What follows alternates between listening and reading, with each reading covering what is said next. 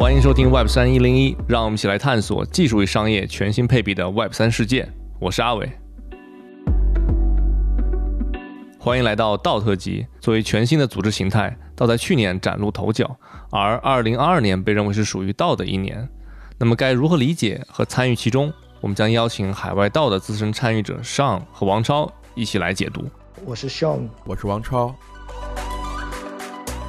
这期我们要聊一个知名的道。它有着非常辣眼睛的名字，Friends with Benefits，FWB。海外或者常看美剧的朋友呢，应该知道这个词的原本含义了。FWB 引起我的注意呢，首先是因为去年九月份，当只有一名全职员工的情况下，FWB 完成了由 A 十六 Z 领投的一千万美元融资。啊，我是看不懂啊，大受震撼。一个类似于微信群的道，那有啥投资价值呢？而你还为啥要花一万美金去申请入会？但在今天，让人无法忽视的是，FWB 从一个聊天群发展成了全球拥有三千名会员的大型俱乐部。他们的进程已经来到了第六级。群聊之外，FWB 还甚至涉足了道工具的开发，也探索起了道的商业模式。那更有意思的是呢，相比其他硬核的加密道，FWB 所营造的氛围和这个出位的名字类似，可谓是独树一帜，吸引了很多非加密圈、非互联网圈的用户加入。逐渐成为了 Web 三世界里艺术家浓度最高的亚文化家园。那么 FLB 到底是什么？它的价值又在哪儿？会不会是道的一种新型范式呢？带着这些问题，我特地找来了王超，他是海外道最知名的玩家，同时也是少数华语圈 FLB 的会员。他带着我们回溯了一遍 FLB 这六季来的变化过程，希望大家能有所启发。当然，这集的时长呢稍微有点长，是为了让大家感受到这种连贯的演化过程，所以没有做拆分。那大家的听感如何呢？欢迎告诉我们。上大家可能都比较熟悉了哈，那超哥，要不然你先简单的介绍一下自己，然后包括为什么对道领域这么感兴趣。我其实是很传统的做 IT 出身的，所以我自己对 IT 对这个领域的创新实际上是非常的敏感，也非常的喜欢。之前我的从业经历是做了十多年的 IT 服务。因为区块链这个事情后面就很吸引我，所以我就加入到这个行业，参与到一个呃亚洲领域比较领先的一个钱包，负责了很多工作。做了几年之后，从那边离开，就把精力投入到我认为可能更吸引我的地方。这里边就有几个不同的 topic 嘛，道是这里面最吸引我的一个，也是我觉得它离爆发最近的一个地方，所以我就开始去学习道，然后去研究、去参与啊。因为很多时候道它是一个组织，也是一个社区，就是很多时候你不是说。高高在上的去看一些东西，就能够看得很明白。所以在这种情况下，我其实是为了学习、为了研究去参与。哎，一参与你就喜欢上了，因为这里面有很多有趣的人、有趣的事情，就从学习者和研究者变成了一个参与者、一个建设者。然后在这里面交了很多的朋友，啊，有很多的心得体会，也认识了很多很多好玩的人、好玩的事儿。这就是过去的一个经历。超哥，因为你也是 FLB 的成员嘛，因为我们知道这 FLB 其实它的成员数量是很有限的，分散在全球的各地嘛，所以我觉得就是能我们请到极少数的在华语圈里面吧，真正的参与者，今天还是一个很荣幸，还是很少见的一个事情啊。那这样，我觉得是不是先给大家介绍一下，就 FLB 它到底是个啥？为什么它今天这么火爆呢？呃，FWB 首先它是一个道，这是它的一个属性，同时它是一个，我个人把它认为社交俱乐部。就是我觉得，不管他，他讲过很多很多故事，讲过很多很多他的想法，但是从根儿上看，如果说你在这里里边。去看过几天的话，你会非常明确的理解到，他就是一个 club，所以他作为 club，他其实是要给他的啊成员提供各种各样的体验，提供各种各样的一些帮助也好，叫成长的机会也好，所以这是他核心在做的事情。但是这个事情又根据他自己的一些设计，产生了很多不同的方向。比如说，它是一个高度有很多艺术家，有很多叫 maintainer，就是文化的守护者的。所以在这里面就形成了很多很多，无论是从产品层，它能够产生一些很好的产品去服务 Web 三社区；从文化层，它去输出自己的价值观，去影响到这些新一代的建设者。比如商业性的玩法，它作为一个组织，它哪怕不是一个 for profit 的组织。它为了发展，还是需要有一个正向的经济循环，所以它也在探索。你看，在上一季的时候，他就探索出了一个叫“无领袖品牌模式”的这么一个玩法。这样的话，它可以跟全球各个大的这些品牌去做一些 Web 三方向的合作，大家去探索、去尝试。这里边一方面是共同互建社区嘛，共同推各自的一些品牌，同时它也会有一些收入进来。所以它是一个很复杂。我去年九月加入的 FLB，到现在九个月多了。我觉得在 Web 三世界里面，九个月就。等于是半辈子。但是到现在，我觉得我也很难说我用几句话很清晰的把 FWB 在做什么、它的目标这些去讲出来。当然，它也在变哈，它也很杂。这个东西他自己其实在他的首页上面写了一些，我觉得他写的很好。他用了九个月，我真的觉得就是他写的每一点都是他在做的事情。就直接读一下，他说 FWB 是一个合作者网络，这是一个社区的社区，它是很多亚文化的家园，是一个共生关系的生态系统，一个去中心化的创意工作室和一个永无止境的群聊。那最重要的，它是一个实验。对我觉得就是如果听他的这个定义的话，没有人能定得出来。对，但是我在里边待了这么久，我真的是我觉得他的每一点，他这么归纳都是对的。所以它确实是一个很难用几句话去形容的，很多的探索肯定是非常有意思的。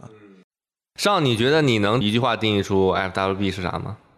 一句话，啊 fwv 我真的是定义不出来。就我一直想问超哥，我也特别好奇一个事情，就是超哥最早怎么关注到 FWB 的？我关注到 FWB 是在他拿到 A 十六 Z 的一千万美金融资的时候，我开始关注到他。然后那时候我就开始写写文章，想介绍 FWB。我在所有的网上的资料找到之后，我发现最早一篇介绍 FWB 的就超哥写的。我后来其实跟很多朋友在聊 FWB，然后他们都说他们所知道的最早听说的 FWB 的源头都是超哥。个人理解，超哥应该是在中文社区最早在介绍 FWB 的，所以我很好奇啊，真的就是现在啊，我觉得我们还可以说 FWB 是做无领袖品牌嘛。在早期的时候，其实它这种社区特别，就艺术家那种社区啊，你很难去描绘它。那时候超哥怎么去注意到它？我 我非常好奇这个事情。开始投入的第一个道是 Banklift 道，我在里边投入了很多的精力时间嘛，就是参与 Banklift 道的很多事情的时候，我就听说过 FWB，但是当时我对它是有误解的，呃，因为 FWB 经常看美剧的朋友应该都知道这个词是什么意思嘛，就我当时觉得，哎，FWB 这种性质的交友社区还要搞一个道，所以我对它是有很深刻的误解的。直到 Banklift 道的曾经的一个领袖吧，Frog Monkey，他自己也是 FWB 成员，然后他就跟我讲过。当然没有很具体的跟我讲 FIB 是什么，他就说这个社区非常好，我在里边也投入了一些精力时间，我很喜欢它。然后这时候我就觉得我应该是误解它了，所以我就这时候就开始去真正投入很多时间去看，看了半天也看不懂。说实话，就这个东西很难看得懂，尤其是你在外面看又没进去的，那我就觉得我去申请一下试试吧。申请了一下，当时他其实他的那个会员的 review 还是蛮严的，我申请完很快的给我的答复。说你的资料不够，你要补一下，因为当时他其实还是看重个人的一些社交上面的那些东西。他说你不要给我附 LinkedIn，因为这是你的工作中职业中的身份，我不关心，我只关心你个人，你作为一个个体是不是有趣啊？你是不是一个灵魂上能够 align 到一起的一个人？你事业多成功？对不起，这个我们不看。所以当时就补了很多东西。那时候我其实还没有 Twitter 什么的那些东西嘛。他其实认为短短写的一些东西不足以让他了解我，所以就我就重新写嘛。但是比较尴尬的是，我申请的时候我其实没有特别认真，所以我已经忘了我第一遍写的是什么了。我也很诚实，我就说兄弟们，我知道你啥意思了，但是我真的我不是不给你，我真的不用这些社交网络的工具，所以我在那上面没有可以展示的东西。我说我也忘了我上次写的是啥了，那就这样，我很认真的去再介绍一下我自己，就把我自己的一些东西、我的过程、一些思考就写了出来。大概又过了不到两周吧，就收到一个邮件说：“兄弟，欢迎你进来吧。”然后这时候就进去了。进去了以后，其实第一眼我觉得跟所有比较大的道都有点像，就是它里面有特别多的频道，你第一眼进去是崩溃的，尤其是它的语言主要是英文为主嘛。就是你可能让我看那么多中文，我也很崩溃，对吧？让我看一下那么多英文，更崩溃了。所以一开始就是觉得，哇，这个信息好庞杂，到底怎么回事？用了很多时间才慢慢能够梳理出来一点点东西。但是它是一个，就刚才上也提到，它是一个里边有很多艺术家的道，很偏文化性质的。所以它其实在过去的很长时间里面，它没有做一个很好的信息的沉淀和整合啊。它不像 Banklift 道，你进去以后，你发现哇，那个整整齐齐的所有的 Meeting Minutes。全部在这边，然后它是怎么个奥个架构啊？那边没有，就是你自己你自己探索。我觉得我当时还是偏一个学习和参与研究的态度嘛，扒了好多好多的资料，看了好久才大概能理解它是什么。但是我觉得最直观的一个感觉，这个还是比较简单的。你进去以后，你觉得它就是一个俱乐部。它跟其他的，比如说雪茄俱乐部呀，或者是比如说海外有一个叫 Focal House，其实差不多，就是一个强审核制，它需要有自己的一套价值观啊，或者是一个标准。那么你进来以后，我给你提供最好的服务，我给你社交的机会，我让你成长。在这个基础上，我们可以开发更多的事情。但最终，无论讲的这个目标，或者是它的这个愿景那些东西，无论多高大上，他没有摆脱作为一个俱乐部的一个本质。但我觉得这个不是贬义，我很喜欢这个俱乐部，我觉得这就是应该他目前在做的事情。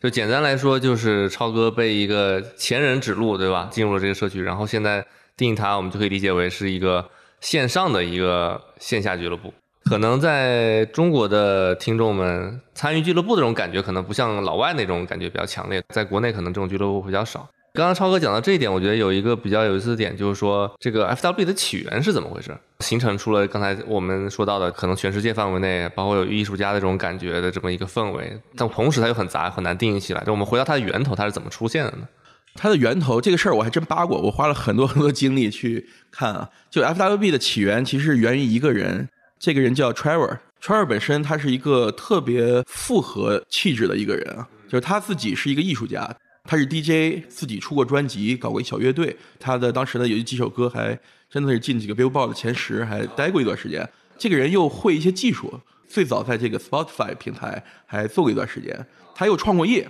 他创业又做的是一个跟这个虚拟人相关的一个项目。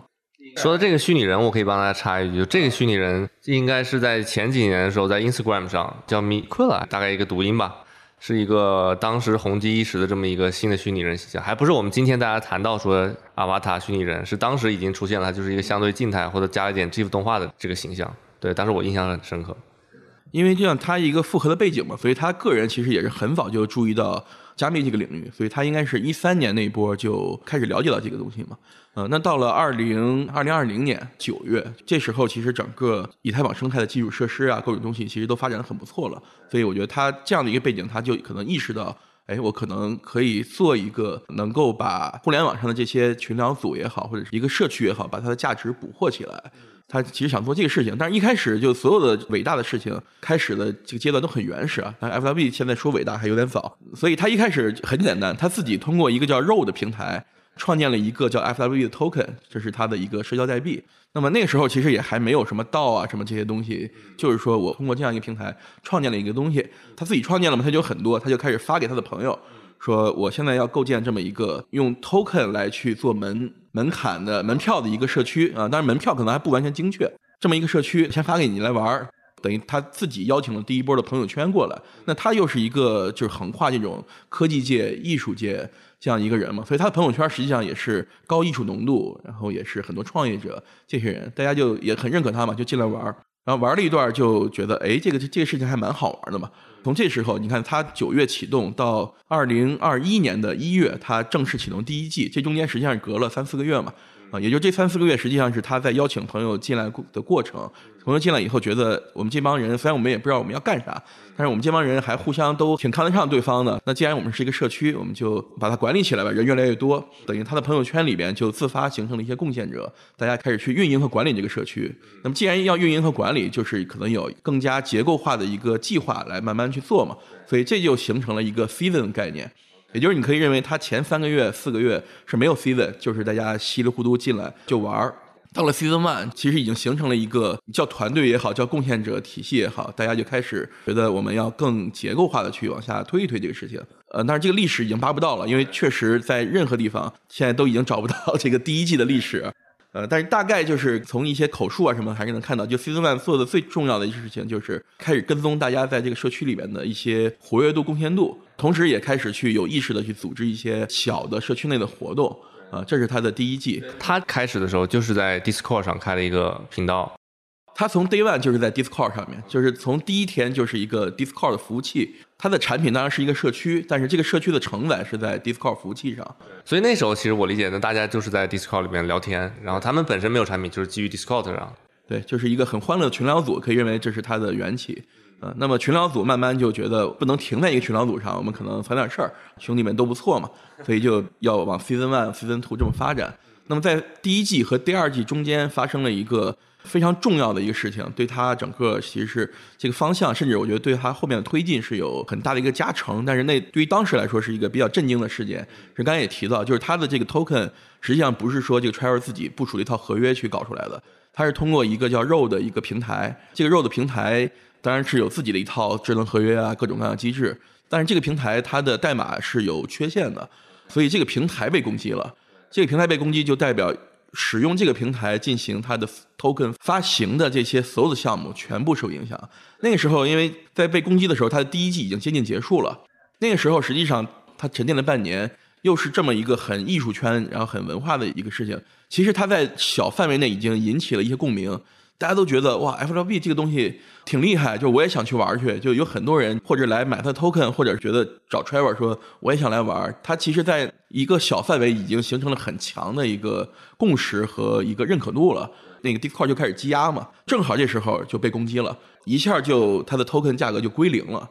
上那个时候是不是就观察看到的这一点，知道他们？对对对，我当时其实我也在考古找资料。所以我当时其实对这一段，我还是扒出来很多他们当时因为这个事情前后一个月的一些讨论，就确实像超哥说的，在这个事情发生前的一个月左右，是他一个高速增长期，很多人涌入，大家都在这里策划，想做各种各样的事情，就到了那个点，突然就发生了这个事情，对社区的信心啊，当时是个断崖式的一个影响。但是后面呢，也很神奇，它慢慢就恢复回来了。这个历史实际上都在 Discord 里边，所以我是专门去看过，就是当这个攻击发生的。第一天，整个社区我就看大家在聊天，是一个特别懵的状态，就觉得发生什么事儿了？为什么会这样？就大家就特别的懵。但这个过程中，有一些人，比如他之前持有一些，因为归零了嘛，肯定是受损，所以也有一些人就觉得怎么搞成这样。但是更多的人从第一天、第二天的一个震惊中恢复过来了以后呢，他觉得好像首先这是这个事儿我理解了，就是肉平台被攻击了嘛，这个没办法摊上了。但是呢，我们作为一个这么强大的社区。那么我们的价值不是因为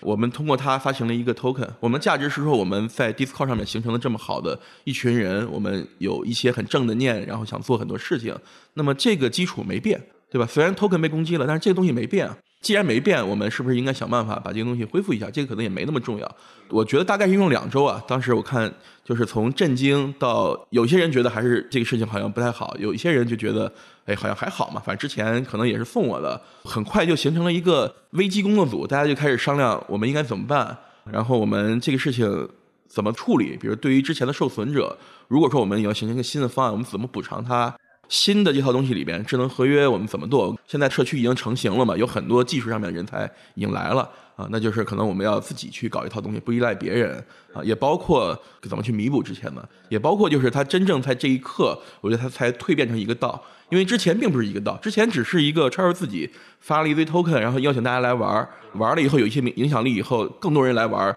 不是他朋友了，就大家还是觉得我可能买这个同学我来玩，等于第零季和第一季是不审核的，所以审核和他的被攻击和真正 FFB 变成一个道，这三个是同步发生的，就是第二季的启动。所以等于社区从震惊中恢复以后，很快涌现出了一个社区里边的一个很小的工作组，大家就把这各种方案谈好了，谈好了以后，同时去公示，公示以后获得社区主要的这些力量的支持，大家觉得那我们就这么走，所以就重新定了他的 token 的一些计划。这时候他才真正建立出他的自己的财库，之前是没有财库的，之前也不是一个道。所以从第二季启动的时候，就是我们重新启动、重新出发，我们有了一个重新发行的这么一个 token，真的形成了道。这个道里边就要商量的很细了啊，有多少是在道的财库里边，有多少是给比如受损者或者之前的贡献者。然后同时，因为他们之前就刚才上说的，他已经处于高速发展期，他积累了大量的想要进来的人。那时候他其实是在 Discord 里边是有一个 waiting list 是要排队的，虽然说那时候不需要审核，但是排队还是要排的。那时候他说，在第二季启动前，我们已经积压了三千个 waiting list，就就已经崩溃了。就第二季的他的起的名字，它叫 Slow Down Friend。这个 Slow Down 其实有多重的含义，就是第一是它确实之前被攻击了啊，然后重新启动，重新启动以后，实际上有很多东西是进行了重新的一些思考。再一个就是之前积压了那么多人，我不可能把三千人全放进来，所以这个也是一个主动控制的过程。这时候它就形成了几个，其中最重要一个就叫 Host Commit 成员委员会。大概是这个意思吧，就是这个是从社区里边，当时是有十五个人形成了一个叫审核小组也好，叫一个服务小组也好，他们去负责看每一个人的资料，大家最后用投票去决定这样的一个人是不是能够跟我们的价值观 align 起来。因为这个他们是很害怕，就是我放了太多人，把整个社区的氛围、把价值观、把我们认可的事情冲击的七零八落，最后可能我们人变多了，一下来了五倍十倍，但是我们得以。信赖我们的基础不存在了。这样的话，其实我还不如一个都不放。所以这是他第二季的其实一个重点，其实是百废待兴，就是我从就是一个社区变成了一个真正的道。之前又发生了那么多事儿，又积压了那么多人，所以我们要全新的建立一套东西，慢慢的给它一步一步的去把这个架子搭起来。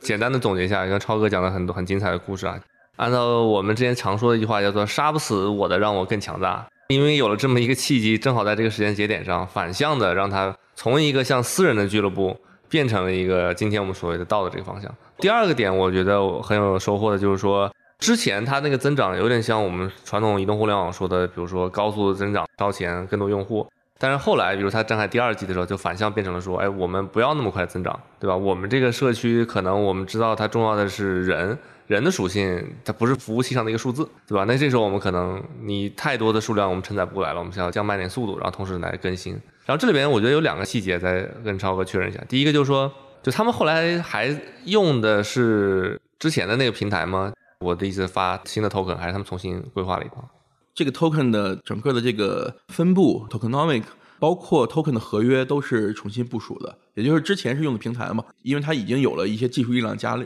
就自己把整个 token 合约重新部署了，所以它现在没有依赖任何平台，就在链的这部分啊。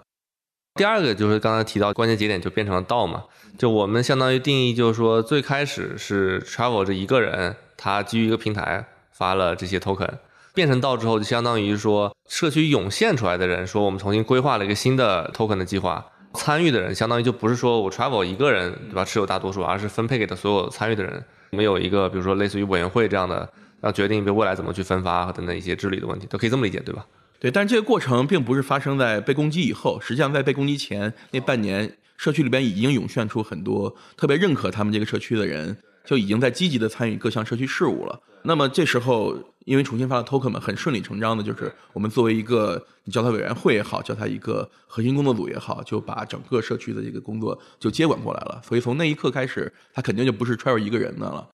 我看他现在已经有了，应该算是到六季了，对吧？每每一季就是还甚至有一个不同的主题。刚才其实超哥提到了，第二季叫做 Slow New Friends，第三季叫 Creative Cooperation，创意型的这种合作。就他这个每一季的是怎么确定这个主题和比如时间和周期的逻辑，能给我们讲一下？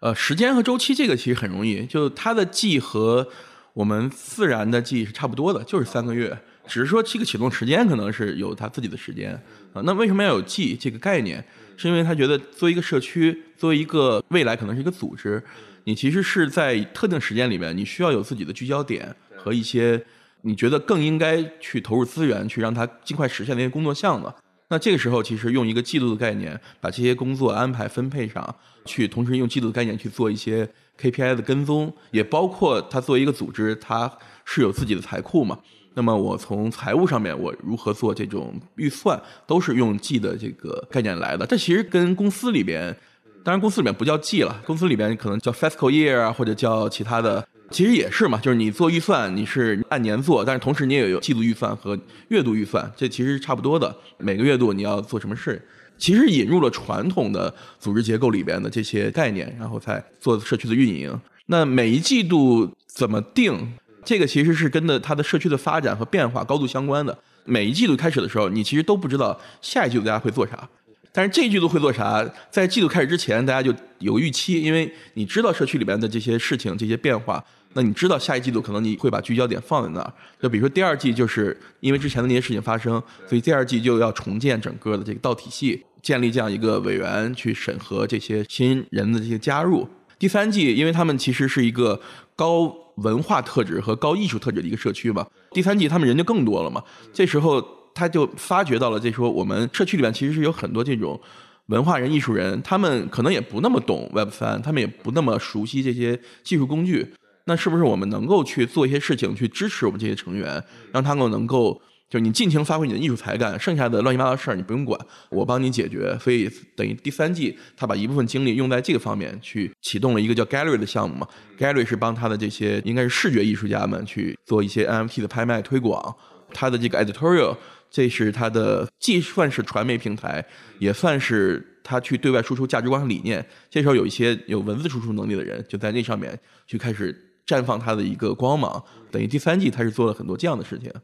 超哥，你其实是应该从第四季加入进来的。对我加入的时候应该是第三季末第四季初的样子。然后这个时候他第四季又变成了一个叫 locally grown，这是一个怎么理解这件事情的感觉很奇特。呃，FWB 是一个全球性的社区嘛，那它的入门其实是有两个要求，就第一个要求是你要申请，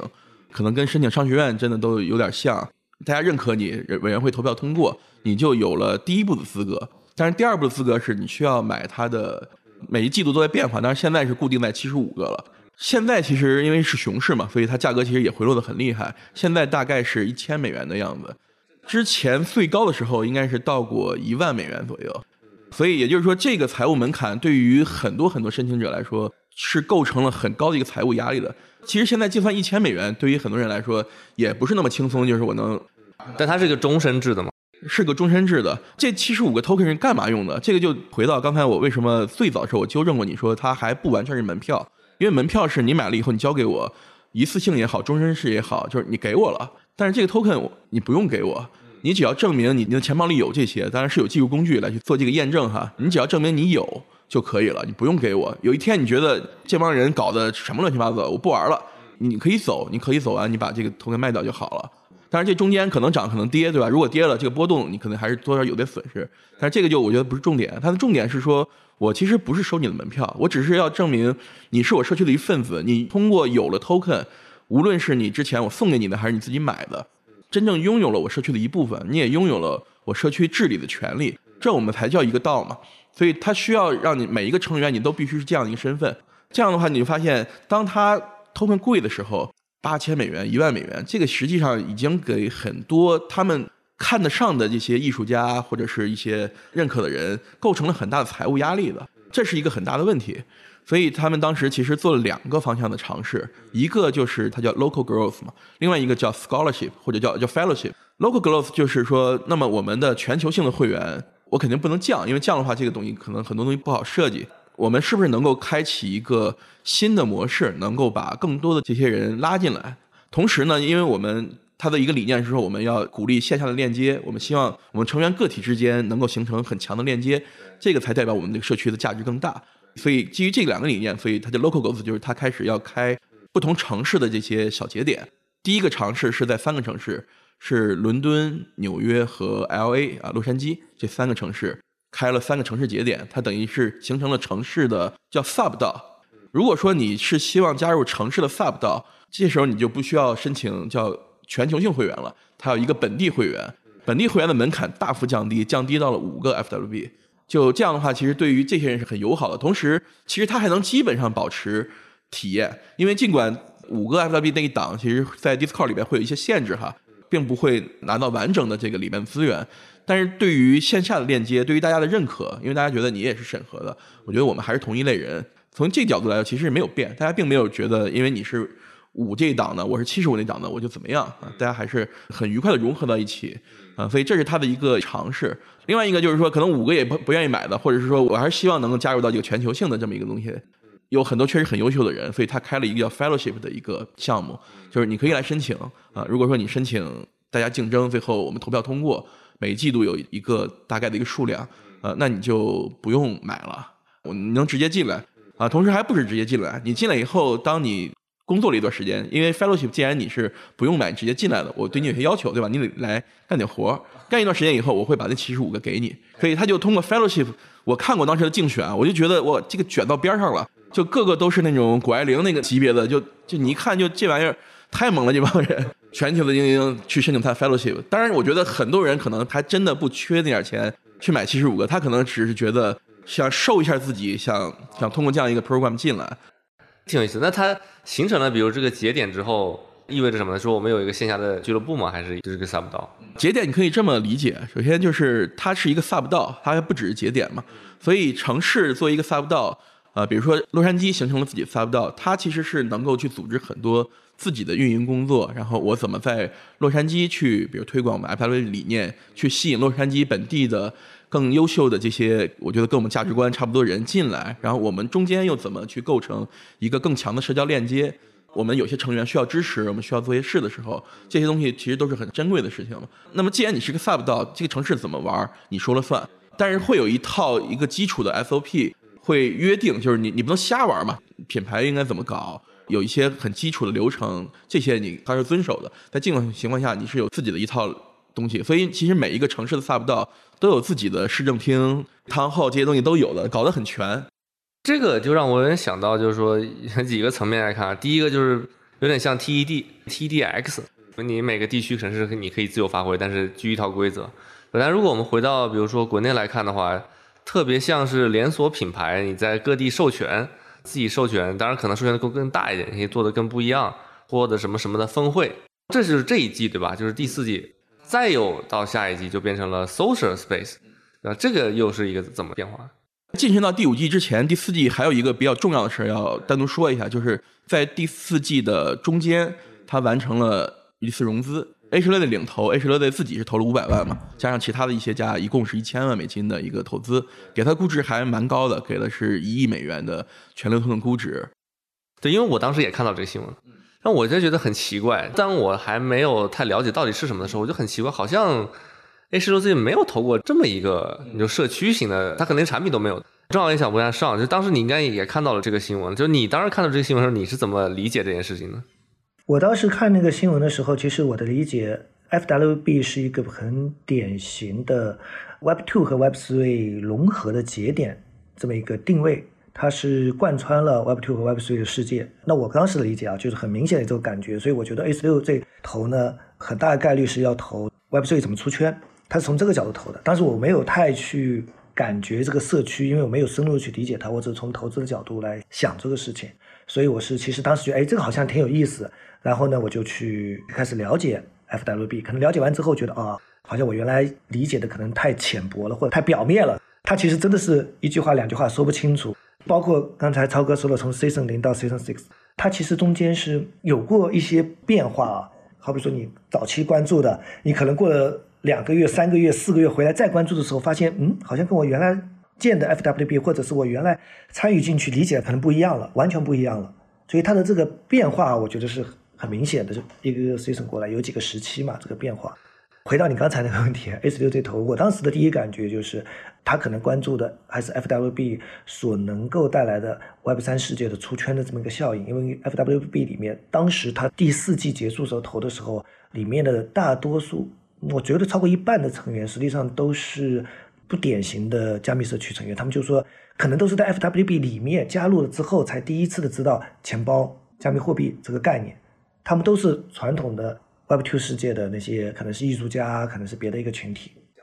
这个过程其实还是一个挺有意思的过程啊。H 六队到底怎么想？H 六队自己其实是写了一篇文章来输出这个事情的。他们讲的一部分理念，刚才跟上讲的差不多嘛，就他们很看重这样的一个文化俱乐部，它能够对对现实、对未来产生的影响。因为文化的力量是远远大于说你做一个工具，做一个什么什么东西。它可能不迸发，但是一旦迸发，这个力量是巨大的。毫无疑问，H 六 Z 是想通过这个事情跟这些可能未来 Web 三世界的前沿去建立一个更强的一个链接。呃，尽管我觉得作为一个投资机构，它肯定还是有回报的要求啊，有这些考量。但是我还真的觉得，在这个投资的考量里面，交朋友的成分要大于真正财务回报的成分。再回到就是他之前投这个过程，实际上本身就很值得说。啊，就 A 十六 Z 最早关注的 FWB。这个时间点没有人说具体是哪天啊，但是应该是很早，很早，所以他们就去接触这个团队，他的一些核心的领导说，我们挺有兴趣的，聊一聊呗，聊聊。但是这是个社区嘛，肯定不是说我一个 CEO 就说了算。那边就说行啊，那你进来呗，你来我们社区一块儿玩一玩。所以当时其实 A A 车队有几个级别很高的人都加入到了 FW 社区。他加入一部分他是工作要求，他可能要看怎么回事嘛。但实际上这里边人很多人都留了下来。就是因为你是个好的社区，你绝对会吸引到这些人了。所以他们真正作为一个社区成员去，无论是一开始表达了我对这个社区进行投资的兴趣，还是说这个社区的具体的工作中，我们现在在规划什么啊，他们在很积极的参与，他们真的是作为社区的分子在参与这个社区的建设。然后这过程大概是有个一两个月，这个情况更熟悉了，所以就更明确的。把这个事情抛了出来，这时候社区内部就形成了一个叫投资委员会。我们不是要投资啊，我们其实是要决定我们是不是被投资这个事情。你投我这个事情，我要不要接受？我们形成个委员会来讨论。啊，形成这个委员会以后，它的背景其实很多元的，里面有律师，有一些这种财务上面的人才，也有一些文化呀什么的，大家形成一个这么一个委员会，问了 A 十六 Z 很多问题，就是你的价值观跟我是不是这些都是公开的吗？都是公开的，你的价值观跟我是不是契合？那么你的长期计划是什么？你为什么要投我们？就是聊了很长时间，大家就觉得，哎，跟 A 十六 Z 这帮人还是能处到一起的。这时候等于跟呃一些很核心的参与者已经达成了一个一致，当然这过程是透明的嘛。普通人你不参与，你也能看到这个过程。在纽约的时候，在八月十六 Z 就和 FIV 一起办了一个全开放的社区的一个 Hangout，欢聚一堂。它是在一个酒吧里边，这一段时间只要你是 FIB 成员，你都可以来，大家一起聊，一起认识这些人，度过了很欢乐的一个晚上。这个之后，就 FIB 整个社区开了一次集体大会，不强求参加吧，你没时间你就不参加。那次应该是历史上参加人数最多的一次。这次就是他们 FIB。讲了很详细自己未来的一些规划，以及我们为什么认为现在接受 H 六 Z 的投资对我们有意义的，把这个整个事情说明白了。说明白之后，就上线了一个投票，这个投票就更详细的去说了很多东西，然后我们的规划写的还挺文艺的。说一投票通过，这事儿就办了。也就是说，我决定是否接受别人的投资，这个本身这是一个社区的决定。现在这么复杂一个过程，人家也表现了诚意。来建设，来去说想法，大家欢聚一堂，一块儿聊，最后我们再跟全体成员讲，变成这么一个真正的提案，并且提案最后被投票通过，到最后这个事儿才算完结。前后过程大概是从真正一开始来表示这个兴趣，其实过了差不多四五个月，中间比较密集的就是开始有各种行动，大概是两个多月的时间。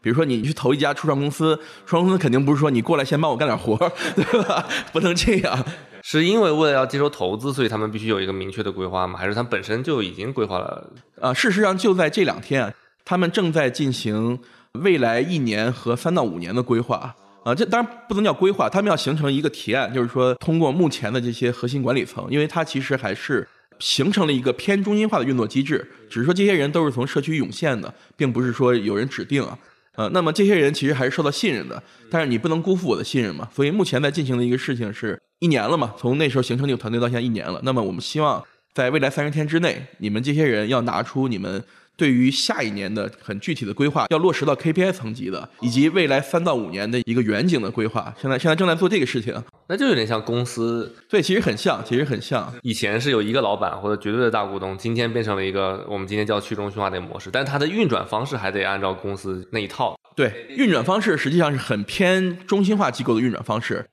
说到这个里边，其实有一个细节一直很好奇，大家如果关注它也会很有意思。刚刚我们提到就是什么汤浩啊，然后包括可能还有什么市长啊，Mayor，就这个是一个什么东西？因为我看最近他们现在应该是叫 Mayor，是叫 Alex 张，好像是一个一个华人的感觉，对吧？但是好像刚才说的那个 Travel 不在这个体系或者感觉这个里面，那这是怎么回事呢？或者什么时候发生的这件事情？我觉得这个事情不是一个事儿，是一个过程，而且是一个非常自然的过程。就 Travel 自己把这摊儿拉起来以后。他自己有好多别的事儿，所以他自己反而没有那么强的意愿说我要持续的作为一个全职的一个人，要一直拉扯这个社区，所以他后面就玩别的去了。但是那时候社区已经成型了嘛，就很自然的有一些工作组就把这个社区未来的工作搭起来了。实际上之前 t r 也没搭，一直就是这些工作组。他点了一把火，对吧？后面这个逐渐壮大本身就不是他在做的事情，所以他后来就慢慢淡出了。当然也没有撤，他还是社区很重要的一份子，偶尔也会发表一些自己的看法什么的。但是他的可能百分之九十五的精力是不在这边的。然后那个 F 张实际上他是 Trevor 的好朋友。对对对，我就说，包括刚才我们提到 A 十六 Z 融资的那个节点发生了很多事情。然后呢，大家的很多讨论，其实那个时候很多人其实就关注到了 FW 社区其实是淡化了创始人概念的，他根本就没有发起人和创始人，找不到他了，或者是他很弱化了这个概念，其实是社区在主导了他的第一次融资，而且呢，融资的还是谈得非常成功。我觉得这个其实挺有意思啊，就是你对比别的道，你很少能看到能够经历这么多变化，包括在融资的节点能做得这么好，因为他很多东西是没有前人可以借鉴的。其实他们很多东西都是创造性的方法，都自己在做。弱化创始人的同时，社区能够用一些开创性的方法，把一些开创性的工作做得特别好。我觉得是 FWB 特别吸引人的一点。对，这个社区一直是保持了一个非常好的一个内部的氛围嘛。Alex 张刚才提到他是 Trevor 的好朋友，所以他是被 Trevor 拉过来的。但是他不是 Crypto 这个领域的，别说从业者，他就不懂。他的第一个小狐狸钱包。应该就是 Trevor 教的他，所以也是那时候他才接触到这个领域。但是他之前的工作经历，他是做社区出身的，他当时做过一个公司，呃，也不能叫做过吧，就是他参与的公司叫叫 Summit，那个公司就是做大量的社区相关的工作，所以他是这样的一个背景，所以他很擅长做这个事情。那么他被 Trevor 拉过来以后，很快他就被一个事情吸引了，他就觉得哇，这个事好好啊，不自觉的就开始去承担了一些工作。记得他访谈里面我听过，他是说过的，他说好像。别人问他说：“你怎么当上市长的？”他说：“我也不知道，我就进来，我就觉得很喜欢，很自觉的或者不自觉的就开始去觉得这个东西我能搞一搞，我就开始搞。他又是一个这种做社区出身的嘛，又会玩这个东西，又很有亲和力。”尽管他是个亚裔，但是其实我觉得在 Web 三里面真的就是一个特别开放的一个空间，大家都很接受他，他就慢慢的开始承担很重要的一些工作。那他为啥后来就被叫做市长？他现在事实上是最高领导人，他不叫最高决策者，就是他其实会做很多的规划。其实市长他说他是一个 inside joke，是一个玩笑。大家觉得说我们不能有个 CEO 嘛？那个很奇怪。那我们因为我们是一个这样的一个运作方式，我们还是有这种受托的这些领导。最高的这个决策叫什么？就我觉得叫市长得了，但是个玩笑。后来这个玩笑被大家大家觉得，哎，这个挺好的呀，就这么叫吧，就等于特别自然的一个过程，他就变成了市长。没有人就知道这中间到底有什么一个事件才变成市长，不是这样，就是很自然的一个过程。那你刚才说他领导权和决策权区别在哪儿呢？他怎么叫领导？他他不决策吗？你分什么样的决策？比如说今天如果我们开一个公司，我们前台是放几瓶水还是放什么东西？这个肯定是你不需要一个很高级别的决策嘛，但是所有这种重大的决策，我们方向性的，我们社区的一些公共的规则、重大的对外合作，包括我们的这些财务的预算，这些全部是要社区投票的。也就是说，他可以提出计划，他可以做一些规划，但是最后我们要不要这么做，实际上是要社区来决定的。当然，大家其实是信任他们的嘛，所以绝大部分他们做出的规划，大家都觉得这个是有合理性，还不错啊，就过了。但是其实还是有过几个投票。最后是被拒绝的，就大家觉得这个东西可能还真的没我们想那么好玩，就挂了。这也是有过的，就有点像 Vitalik 今天在以太坊这个社区里面的感觉，对吧？他有很多想法和建议提出来，可能组织大家一起讨论，然后但是最终决定不是他决定，但他可以能投票，但最终是由社区来总票数来决定。呃，还不一样，就是 Vitalik 他可能是更浮在上面去畅想啊，或者是一些引导。你要干活的，市长不是白拿钱对吧？你是要真正形成一个可执行的计划的。只是说这个计划最终的是否执行，不是他说了算，是由社区大家一起来共同决定。包括这个计划里边，其实也包括 X 章在内，都是从社区涌现的人，没有说是谁是指定下来的。所有人也包括我自己在内，我可能未来也会承担一些小的工作，也都是慢慢或者是我自己就特别有兴趣涌现出来。他就哎，那你一块儿来玩，或者是说他监测到说这个兄弟可能在这方面。是我们在未来工作中需要的，我就邀请一下，说兄弟，你要不愿意来这块搞一搞呢？哎，我说那行啊，就搞一搞，都是这样形成的机制，也是自然形成的一个运作机制，以及自然形成的一个管理团队。它有管理团队的，它不是说。一个纯扁平的，我所有东西都全部开放。他认为说你你信任我，对吧？我肯定为了高效，我为了这个我们运作更加好，我们还是需要去很中心化的运作。但是基础的透明嘛，但也不可能做到所有的工作项讨论全拿出来。但是基础的透明，重大的东西我还是需要去保证的。然后他这个市长也可能会换届选举。一定会，不是也可能？这个在最近那个讨论里面就已经讨论到这个事情了，就是未来我们如何形成市长的这样一个叫换届也好，叫 rotation 也好，这个机制，包括各个方向工作组的这个小组的组长去怎么未来形成这样一个轮换机制，其实都在讨论。对，这现在还没有换，对吧？现在还没换。还有一个现象我也观察到了，就是像 Alex 张。它涌现出来，在 FWB 涌现出来的那个时期，其实同时也涌现出来了不少比较核心的贡献者，或者比较活跃的贡献者，或者进入各个工作组的贡献者，都是加入 FWB 时间不长，而且在加入 FWB 之前都是没有 Web 三的经验的，没有加密社区的经验的，都是来自传统的 Web 二的这个圈子的。那这个其实是特别有意思，两方面啊，一方面说明 FWB 它这个 DAO。或者社区，它其实 Web 二和 Web 三的融合做的特别好，它特别开放的心态。然后呢，大家也特别容易能进来，这个是可能你在别的 DAO 很少能看到这种现象。第二种呢，就是说进来了之后，它能快速的把一些在 Web 二世界的一些方法论，它能带进来，融合进这个道，融合进这个社区。有时候可能有的人就开始挑战说 FWB 过于中心化了，或者是它的治理怎么怎么样。但是呢，从效果上来看，我们会发现 FWB 在治理在各方面它的推进是非常有成效的。哎，这个也是一个非常有意思的现象。很多在推动这些事情的一些工作组啊，一些群体，可能近期都是在。Web 二的世界里面，就产出非常不错的一些机构的组织者，那他们进了 Web 三社区，在 FWB 带进了方法，跟 FWB 现有的一些机制融合，进行了各种创新。我觉得这个是特别有意思的一个点，正好在那个时间段，很明显就发生了。我觉得有两个比较有意思的项，第一个就是说新人涌入这件事情，就我们之前比如讲加密货币啊等等这些的时候，就感觉这是一个圈子。然后现在，比如说我们看道和 NFT，其实都把原来可能完全不了解这圈子的人，或者我们今天讲 Web 二世界的人引入进来，对吧？这是一个感觉现在很神奇的现象。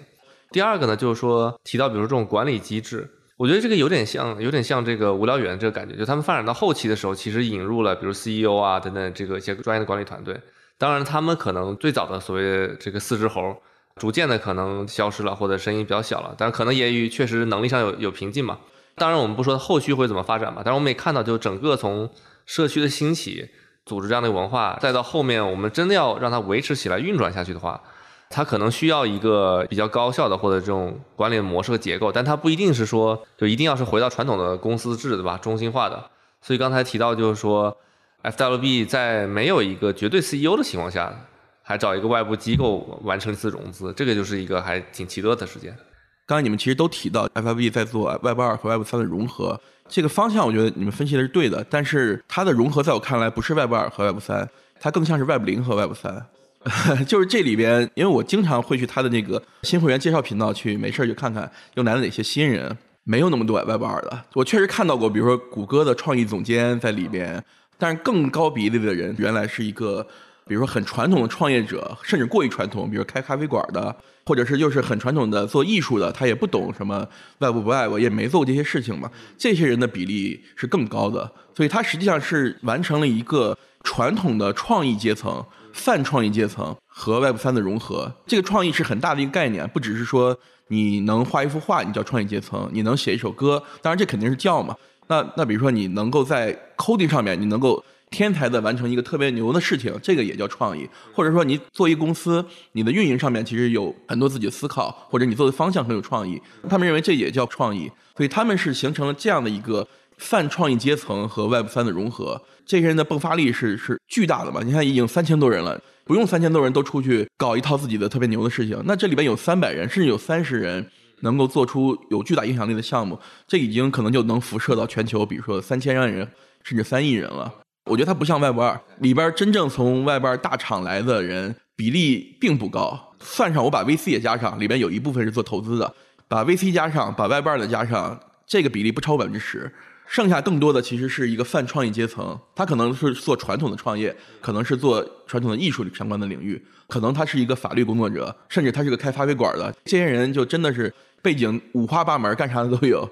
对，如果这么一说的话，我觉得想到一个有意思的观点，就是说我们老是会探讨，比如说区块链到底有什么应用场景，以及说我们什么 DApp 等等，就为什么一直没有一个像今天 Web 二世界里边一个更好的产品出现。讲的刚才那一点的话，就是说 FWB 或者至少是这个道，它实践实际上就有点像是实践了，就是说让更多原来都不知道什么叫加密货币，什么叫这个区块链的人。应用到了产品，虽然可能这个和我们所的应用的那个概念还不太一样嘛，但就相当于是应用进来了。现在我就直接进入到了一个 Web 三社区里边，可能就是未来一个很重要的应用场景。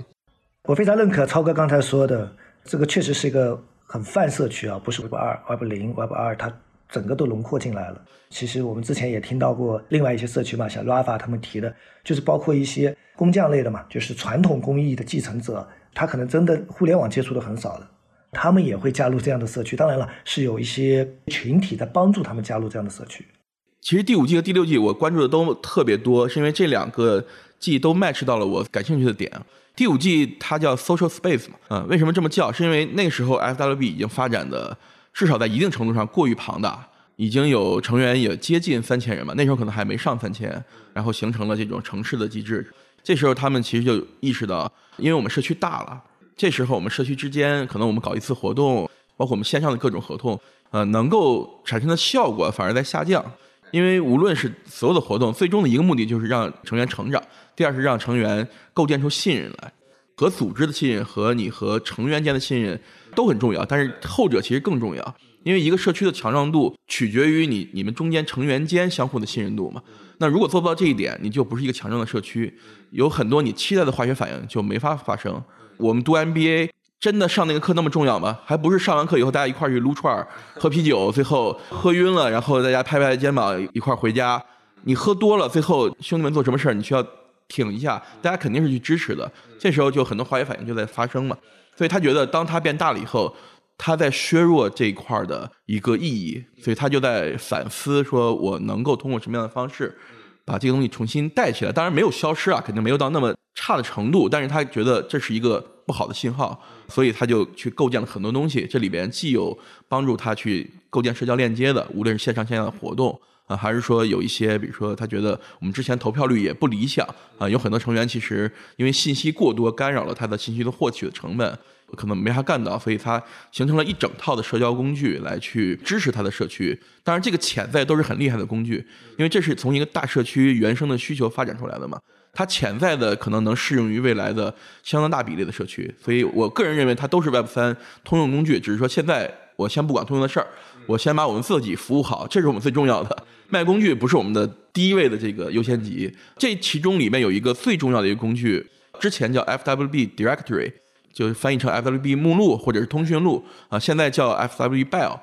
它是一套跟踪系统。其实它早在维塔利克提灵魂绑定之前，它就已经一定意义上在做这个事情了。就是这套跟踪系统的承载是一个不可转移的 NFT，就是每一个 FWB 成员都可以去申请一个。现在还没有开放，现在只开放给了最早的那批算是 level 比较高的成员，因为它还属于 beta 版嘛。这些人去可以 mint，未来是开放的。你把这个 NFT 不要钱，这个是不可转移的，到哪个钱包就是哪个钱包。他会去试图把你在社区里边的各种动态、各种你的贡献、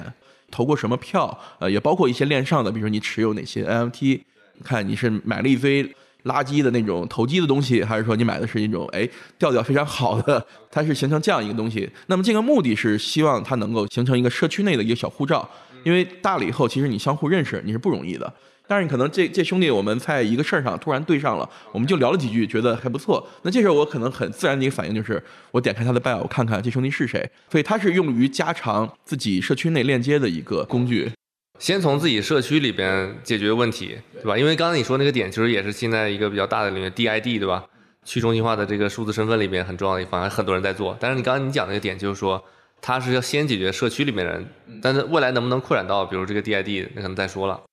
但是这个我为什么觉得它重要，还不是说因为 DID 做 DID 的太多了，我认识可能就超过十个团队，但是我看到的几乎所有的方案就是都是把链上数据做的非常重，也不能说重啊，就是你没办法做很多很强的链下数据的一些东西，你最多可能是通过一些 API，比如说你把推的数据可能能拿过来，这些很基础的。但是这个人到底是谁？他是不是有趣？他在社区里边啊，是不是足够活跃？他做了很多贡献，甚至他线下去参与了哪些事情，这些其实是不上链的嘛。也就是说，链上数据里边能反映出来的部分，只占这个人的他的行为的可能极小一部分，这是严重失真的。之前 Bankstyle 我很尊重的这 Frog Monkey，他在社区里边的贡献度比我大无数倍。但是如果你去跟踪他的钱包地址，我觉得我的钱包地址一定是比他优秀的。呃，因为如果从投资这个行为来讲，我钱包地址里边可能有更多的投资行为，然后我可能持有更多的 NFT。我参加的社区比他多，但实际上整从整个 Web 三领域，Frog Monkey 是一个受所有人尊重的领袖。我只是一个闲逛者，一个学来学去，也做了一些贡献，但是很显然跟这些领袖们比，我的贡献度是要差很多的。但是链上数据是完全看不出来的，甚至会倒挂。谁来解决这个问题？我在 FWB 的这个方案里面看到了解决这个问题的希望。当然，那个那套很大的构想还没有完全实现，实现了一部分，但是是往那个路走的。我没有在任何一个。其他产品或其他社区看到这样的尝试，都在做 DID，但是做的这个方向不能说不对，但是我觉得它只能 cover，它只能显示那百分之五的我。FLB 这个东西如果做的最好，到最后它可能能显示百分之三十、百分之四十的我，那这就是一个质的一个飞跃了。那另外一个 social space 是干嘛的？叫 social 嘛所以它还是形成了一套城市的活动的运行机制，其实应该是也在第五季成型的，但是未必精准啊。今天我觉得我搜的所有东西，个人可能未必记得准，可能就偏离了一点，因为它三个城市运行觉得还不错嘛，所以它第五季它就形成了一个说，我们希望把这个模式推广到更多的城市，但是呢，我们我们可能现在还不 ready，我们马上去扩展到比如十个城市节点。但是那至少我可以在更多的城市去鼓励我们的成员去做线下的活动。之前也有，但是之前的这些线下活动并没有得到 FFB 作为一个组织的支持。那现在我要支持你，怎么支持？第一是这些，如果说你的活动整个计划是我们认为是可以的，我是给你钱的，是有预算的，这是第一。第二是我自己是一个品牌，我还是需要很注重我的品牌。关于品牌的使用有很严格的一套要求，同时呢，它还有一套 SOP，它去支持你说，如果你没有那么多的活动经验，我来告诉你什么样是一个好的活动。可能我决定不了这个活动的效果的上限，对吧？这还是取决于你的参与的人、你的组织方。但是我能够帮你守住下限，就是你如果遵守了这套规则，不会搞得太差。所以是这么一个东西。从第五季，它就推出了十个城市的这个 event key 让大家申请。大家就申请吧。亚洲其实有一个是新加坡，试运行了一段，大家觉得哎还真的不错，所以目前马上要进入第七季嘛。第七季的时候，这个东西会扩大，所以第五季实际上是揉了很多事情在里面。就是 SOP 之前应该提到过，就是做的很详细，非常专业。从这里面可能看得出来，就是说 SWB 参与的这帮人，他们其实可能给我们提供的这些。不管是说方式还是技术，他其实是一个非常专业的人，一批人在做这件事情，不是我们简单的想象，就是说啊，大家聚在一起了，然后开开心心就结束了，就是越来越多是非常专业的团队，专业的事情。对，还有一个，其实我当时就在第五季结束、第六季开始的时候，那我也观察到很有意思，现在就包括你说的专业化，有一个事情就让我对 FWB 的自己又在想，FWB 定位是不是又开始转了？当时我们就看到了，那个时候他有十一个团队出来了，因为正好资料出来嘛，所以有个十一个 team。然后这十一个 team 里面居然有六个 team 是做产品开发的，那就回到了我参与的其他的 DAO，就是大 I 强的 DAO 什么的。那他可能他对外说他是做产品的，他的团队他的 team 比例都达不到这么高的一个程度。就说把他的所有的 team 拉出来看，他的团队里面居然就有六个团队是在做各种各样的产品开发，他的产品开发是服务。FWB 的，刚才超哥说的，那个线上线下能够帮助大家更好的融入这个社区，更好的参与活动，怎么去评判你的就是链下的一些链上的一些活动的收集，就诸如此类的一些类似于甚至线下的门禁，就诸如此类的一些活动，他们都用工具用自身的产品去做支撑。那这个时候，其实 FWB 已经进入了一个非常专业化的一个程度了。真的不是说一帮人在那里嘻嘻哈哈过家家，哎呀，这个社区的气氛特别好，已经不能简单的用这种来描绘 FWB 了。我当时觉得特别震撼我的一点，这就是 FWB，我对它的印象其实是一直在做一些变化。确实啊，它就会给人一种真正在进化的一种感觉。刚才咱们提到 SOP，包括活动那些东西嘛，这里边实际上是有一个故事吧？我觉得知道以后我也很震撼。这些东西其实都是开放的，但是我对这个社区的发掘还不够，因为信息太多了，所以我之前并没有意识到。那么刚才提到那十个城市 CDK，新加坡申请到了一个啊，新加坡那边也有几个很很活跃的成员在一直是张罗社区的一些事情。我跟那其中几个成员是认识的，所以当时就觉得，因为整个 FLB 在亚洲区的成员都是严重不足的，所以大家都觉得。我们亚洲区现在需要更多的声音，我们需要更多搞搞一些热闹事情，我们能够把亚洲这边的，比如说艺术家呀、文化工作者，更多的带进来，我们一块儿，对吧？形成一些有机的组合。我就跟新加坡那个姑娘，我们商量是哎一块儿搞搞什么事情。他更熟，因为那个姑娘是 fellowship，刚才提到了，就是全是那帮特别牛的人。他作为 fellowship。他的课题就是如何帮助 FWB 发展亚洲区，对，这是他的 fellowship 作业，所以他其实是有一定的职责要做这个事情的。所以我们就聊了很多，聊了很多，就提到一个计划，就是我们要积极的去申请用到 FWB 品牌的这个真正的这些社区活动，而不是说我们 FIB 北京也也有一些人，我们偶尔聚一聚，但是这个就不叫 FIB 的活动，这只是我们几个成员聊聊天聚了一下嘛。要做这个事情，做这个事情，因为有预算支持嘛。当时的预算是三千美金一个活动，我说我们用不了，我很谦虚，我说这个北京嘛，我们相对来说，无论是做场地啊，还是给大家去订一些饭，都还挺便宜的。我说我们用不了。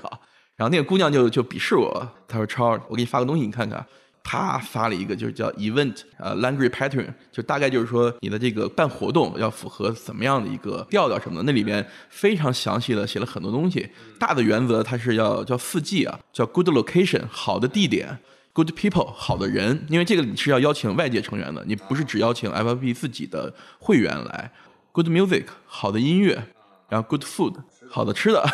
当然不只是这些。这些要延伸嘛？这是基本的。比如说，它的 good food 里面就定义说，你一定要提供多种选择。比如说，你要考虑你是不是有素食主义者啊，甚至是有一些宗教上面的一些东西，它有特定的一些食物的倾向，你都要去提前考虑到。这是就是从一个活动组织来说，这是其实是很细的一个指导原则嘛。但从大的上面，它就这个逻辑是说，我们办活动不是说大家来嘻嘻哈哈一下就走了，我们要言之有物，我们要有一个很确定的主题，我们要根据这个主题，我们看看是哪些人对他感兴趣，这些人我们认为至少初步判断跟我们的这个气质是契合的，这样能够保证我们的活动是有价值观的产出啊，或者是一些更有化学反应的事情出现。可能也能吸引到这些我们认为特质跟我们对的人，他可能觉得哎，FLV 还不错啊，那我要不也申请玩玩？所以是一个非常详细的一个派对，详细到就是刚才也提到，你食物要怎么准备，DJ 你要请什么样的，平均每一个人，我建议你提供两磅的冰啊，因为冰块可能在这些夜场活动啊什么的，可能还是比较重要的。我看到那个我就惊了，然后那个姑娘说。都要钱，可不是你想的，你订个餐馆，大家吃顿饭，这事儿就完了。这只是它的 SOP 的一个，它这样的 SOP，无论是用于城市节点运营，还是说用于活动，因为它还是一个很喜欢办活动的一个道嘛，有大概三十个，详细到如果今天你是要就是要吃一顿饭，你要招待大家作为一个晚餐，你是要用哪套 SOP？如果今天是一个呃 movie night，就是大家一块儿晚上去找一个地方一块儿看一个我们认为逼格比较好的电影，你是要怎么搞？啊，Happy Hour 是怎么搞？特别的详细。当时我就觉得，哇，这帮人做品牌太厉害了。因为真的，就这个东西，可能这样的一个对于自己品牌的把控，可能很多这种大厂甚至独角兽级别的这些公司都未必能够见到这个层面。对，刚才说的这个这么详细的细节，我确实觉得，就是他们肯定是有专业级别，比如会务公司的人、广告公司的人参与进来，才能有出这么详细的这么一套。这肯定不是说他们拍脑袋就列出来的。回到就是说第五季、第六季，他们最新的一季叫做 Collective Growth，集体的去成长，这个又是一个什么意思？第六季最核心的是他在探索我们的社区有这么多的创意人才，如何能够借他们以更多的机会，能够如何用一个更加 Web 三的方式，让这些创意人才和一些现实中的品牌也好，或者说原生的品牌也好，一块结合去做一些事情。这个尝试实际上是从第四季开始的，第四季、第五季，他们就在这个方向上，他们叫成立了一个叫 partnership 团队，合作团队。但是这个合作跟大家理解的说，我去搞个 BD，去对吧？两个社区互相勾兑勾兑，不是这样的。它其实更核心的放在了说我如何和品牌去一块儿共创一些东西。所以他们其实这里面做了很多实验，但是最核心的一个实验是他跟一个叫。啊，想不起来名字了，是一个小的初创的功能饮料公司，做了一款马黛茶的饮料。就那家公司是一个初创的，是一个还是挺社区化的公司嘛，所以他们一块儿去说，哎，我们觉得我们这个气质是调调是对的，那这样我们一块儿搞点事儿吧。他们之前是只是做咖啡的，那现在说我们要开一个新的产品线，马黛茶。这个马黛茶好像在西方还蛮火的。搞了这么个东西，大概怎么搞的？就是说，从我们这个产品的理念上，从外包装的设计上，包括从配方上面，都是两边都出了一些专业的人才一块儿去参与，形成了这个饮料的第一个版本啊。那个版本设计的非常好，不说具体名字了，我发给了一些国内的饮料公司，给他们参考。我觉得这个太好了，对吧？但是这个事儿没结，因为这个事情实际上是社区处于一个很小范围的参与程度嘛，其实是社区里边的一些特定的专业人才参与进去了。更社区化的一个事情是。现在其实第一版出来了，第一版其实做了两个配方，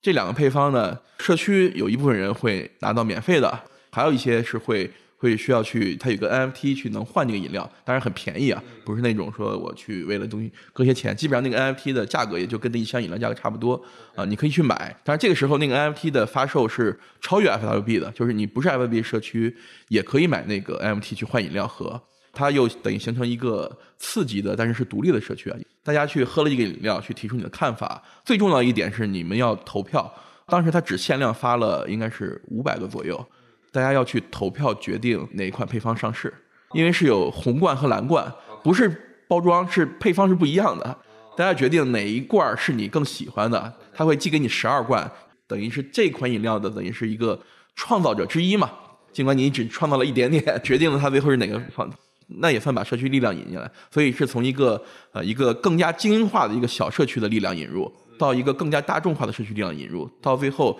可能大家一块儿去，因为会有归属感，你觉得这个东西参与了，我可能帮你推一推。同时，这个饮料未来它的饮料的销售收入的百分之十八会给到 FWB，这是一个从商业上面来说是有潜在很大回报的一个合作。同时又引入了社区的这些创意力量，无论是你觉得你能设出一个特别好的包装，还是说我就懂饮料，告诉你配方，这绝对爆卖，没问题，都可以来，是一个非常开放的一个。所以这个事情是尝试了半年，这个合作基本上就呃没完全做完，就是第一版就弄完了，现在正处于一个大家喝完了以后正要投票，到底哪个上市的一个阶段。当时他们从这个合作中获得启发，就是第一呢，大家是认我的，因为我们是在文化领域里面已经建立了。第一强的品牌就是在道具领域里面，大家是认可我们。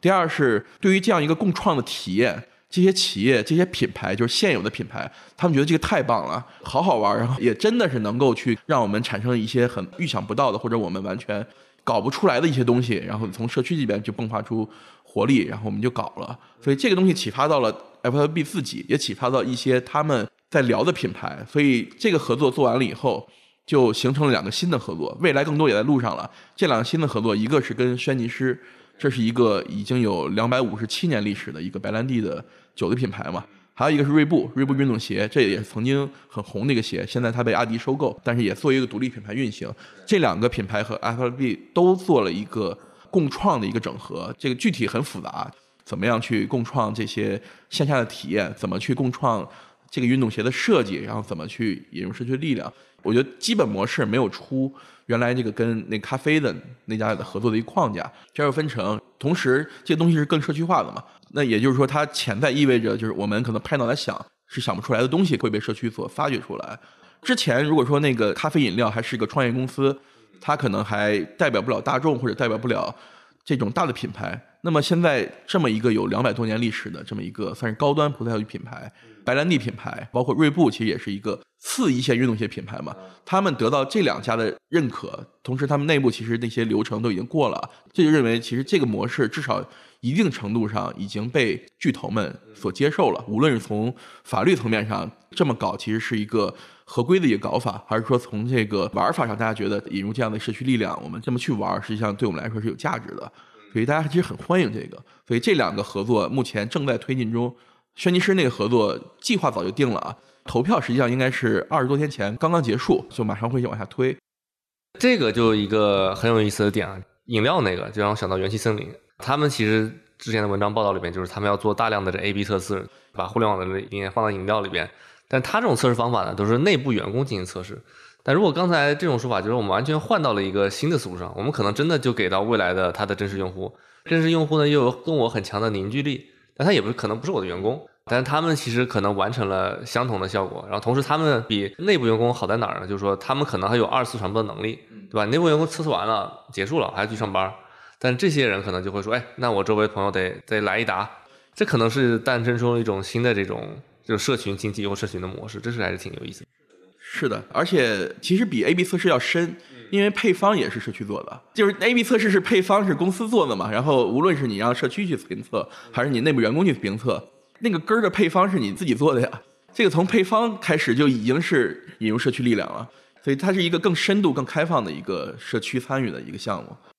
聊到这儿，我就觉得就是说讲它商业化的问题，因为按照之前的那种做法，看起来，比如它前面几季发展或者撒不到真的。它其实不是一个特别商业化的。刚才聊到这儿的时候，其实我们就发现它有点像把自己的品牌变成了一个 IP，围绕这个 IP 我跟别人合作，然后但是产生的就不是简单的贴牌或联名的模式，对吧？它产生出我们去共创的这种新的商业化。就这个点，我觉得是一个好像很以前也很少见的这么一个做法。它怎么就能迸发出这个想法，或者是他们未来是怎么规划这样的一个模式？呃，他之前我觉得没有迸发这这一步，就之前你说他成立 partnership，就是觉得我们看看能搞点啥，然后能够扩大我们的影响力，然后同时还能可能给我们社区成员带来一些体验嘛。然后搞着搞着搞出了一个这类的合作，就是可能就是人家蹦出来找，对吧？可能有谁熟，就觉得那那如果跟饮料品牌合作，怎么合作呢？可能就觉得这个玩法是是很好的一个玩法，所以就这么去试了嘛。结果一试很成功，很成功，就觉得这个东西我们需要去把它更系统化，去形成一个方案，然后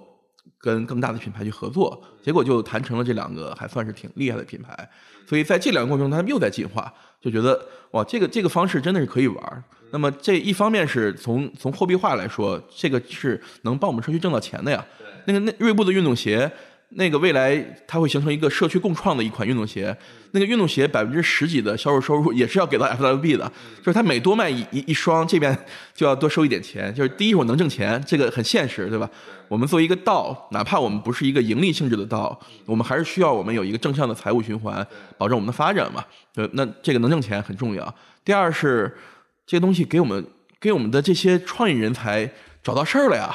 就这么多创业人才，当然大家各有各自的事儿在做啊。但是如果现在我我带来这样的很多机会，能够让这些创业人才，在一个他可能之前没有意想到的领域里面发挥他的才干，同时他这里面也能得到无论是个人的成长，还是一些这个经济上的回报啊，给给程序员创造机会，这他觉得这也是对我们社区来说是很大的一个价值。所以这个无论从哪个层面上都是特别值得做的事情，所以他们明当他们意识到这一点，所以他们就把这一块儿当做未来很重要的一部分了。因为之前我们也聊到，就是这段时间全球的各个道就出现了这个经济问题，对吧？然后，但是我们刚才聊到这儿，就发现就是说，哎，这个 FWB 创造出这种商业模式，貌似还挺不一样的。当然，可能今年还谈不上太多营收吧。就是你觉得这是一个好的模式吗？在道的领域，这是一个非常好的模式和探索吧。就像你刚才说，没有多少营收。我之前好像跟超哥也探讨过这个事情。我觉得他现在的几个试验，其实按照正常推进的话，有可能一年就能产生两百万美金的营收了。就目前的几个试验啊，对他的这个模式，只要形成了这种玩法，更多的品牌的参与，因为它本身在创意人才这块它是不缺的，它是一个庞大的创意人才的聚集地。然后呢，还是汇聚了全球各个多文化的汇龙的这么一个作用嘛。那在这里的话，我觉得只要它前面几个试验是成功的，尝试是成功的，跟品牌的合作，品牌也会去推广它，那他们自己也会在做推广。所以呢，我觉得像他这种方式，其实是在目前的刀里面，我觉得是目前看到的最成功的几种方式之一吧。对我现在想的就是说，类比于有点像无聊园的这种模式，但还有点不太一样。无聊园就是说，你买了以后你自己自创了，当然你可能算是我们的一个大群体里边，但这个就感觉有点像说，我们这个群体之间关系还挺紧密的，不是说你买了一个你随便怎么干，就我们一起来形成一个小组，要跟一个大品牌要干一件事情，那这种感觉是是还是不太一样的。但某种意义上，他们其实都是利用了一个大的 IP 和其他平台合作这一个模式。所以你们觉得这是未来可能到的一个商业模式的一个方式吗？对对对，而且还有一个很重要的，我觉得它的目前的这种品牌合作方式是朝着一种非常合规的方案在走，就跟国际各个品牌的合作。那我觉得这一点其实是特别棒的，在探索的过程中，因为呃，未来其实到层面，不管是在商业上，在自身的组织形态上各方面啊，都是往合规方向走。所以呢，他们的探索你能看出来，其实在各个方面，它都朝着首先它都要解决合规问题，而且呢，它解决的很好，它最终的产出也不错。那它整个这么一一套流程以及一套的这个架构，它自己可以复制，其实别的道也可以开始复制。它是帮着整个领域在探索合规方向的如何进行品牌合作、创意输出以及一些商业模型的非常有效的一种方式吧。对，我记得超哥之前有提到，就是说。就今天 FLB 的这种社区的做法和品牌合作方方法和这种风格，就感觉跟 Bankless 倒好像是一种完全不一样的感觉，对吧？这个能不能再给我们解释一下？我进去第一天我就感觉到有巨大的不同，因为在 Bankless 道里边呢，就是你去看他的日程，每天排的满满的会，那时候还没那么多，平均每天可能八到十场。现在你再看他，现在每天平均是二十五场左右，全部是工作会议，或者是工会的会议，或者是项目的会议。这是一个贡献者文化，大家是一块儿过去干事情去了。里边你可以认为所有的成员，他要么已经是贡献者，要么是在成为贡献者的路上，因为他正在去学习、去探索，看看哪一块是适合做贡献的。基本上，因为欧美参与人为主嘛，所以有时候早晨我到办公室九点，就是七点我还能聊到人，九点就聊不到人，因为他们下班了，他们在道里也下班了。FLB 进去以后呢，首先他活动很少。他就那边是一天二十五场，这边到现在也是一天一场，最多有时候是两场。讨论个什么事儿再开个会，但是它不是会，它是 event，它叫比如说 coffee time，大家一块儿去探索一下生活中的乐趣。明天可能叫 Max Pain，那是去聊一下投资上上面的一些东西。后天可能叫什么 Music Camp，大家去聊一聊音乐，聊一聊音乐和 Web 三如何结合。然后周五可能叫 Social Impact，他们聊 Web 三如何能够去影响到我们的社会，去做一些正向价值观的东西。它其实各种各样的活动，因为它是俱乐部嘛，它不是干活的。就是他从这一点来说，他的文化跟 Bankless 道包括很多道的文化是完全不一样的。就是它从根儿上，他的设计就是我不需要所有人来来做贡献，因为他自己把自己做成一个叫数字城市 （Digital City），最高的领袖是市长。那他说我我作为一个城市，你是市民，市民你是要来享受我城市给你提供的基础设施的，提供的这些服务。下水道堵了。你不想来修下水道，对不对？车位审批你也不想管这些乱七八糟事儿，一堆人吵。有些人愿意参与，他是贡献者，他来参与到我们这样一个虚拟数字城市的市政建设、我们的规划、我们的发展。但是对于更多人来说，你只是市民，我们给你创造了一个很好的互联网城市，你在这里面生活、居住、成长、去社交，最后你获得了足够的成长，然后你获得足够的朋友。当你想做一个事情的时候，我还能支持你。他可能还不只是城市，他就这时候变成商学院了。你是我的学生，你要做一个什么事儿？只要这个事儿不是这个瞎搞，我可能尽我最大的可能去支持你。我希望我的学生获得成功嘛。但是你做的事情是你的事情，我不需要它是变成 FLB 的一个项目或者什么。你获得成功，我很开心，我也支持你。而且我相信，因为我是一个这么好的一个社区，有一个这么强的一个链接。当你获得了成功以后，我相信你，你一定会带着你的知识，带着你的资源回来，去帮助我们的更多人。最后，可能我们散落出去变成一千个项目，这些一千个项目又能影响到可能呃十亿人或者是一亿人。那这时候，实际上我是对整个世界和整个泛 Web 三领域，我是有我的贡献的。但是我这个贡献，我就实现模式是什么呢？我就有比如说一百五十人的一个贡献者团队，去服务我这目前是三千多个，未来比如说五千个、一万个服务我的市民。这些市民他们在这成长，他们出去去影响整个世界，这是他要做的事情。所以贡献者很少，但是在 Bankless 里边，我认识的每一个人都是贡献者，都在干活，对吧？这边的认识的大部分人是在这儿学习、在玩耍，然后再跟大家交朋友的。就感觉一个是在纽约，一个是在硅谷，这不同的氛围、不同的感受。如果这里边开发工具的团队，那他们属于什么类型？属于贡献者吗？对啊，他们当然属于贡献者了。开发工具团队，他们叫产品团队嘛，底下又分了几个不同的小的产品团队，这个是目前它贡献者里边很大的一部分。所以就大家其实是一个俱乐部，然后大家来玩的，对吧？不是说一定要解决一个什么问题，改变世界，改变没有银行的，可能还是个很不一样。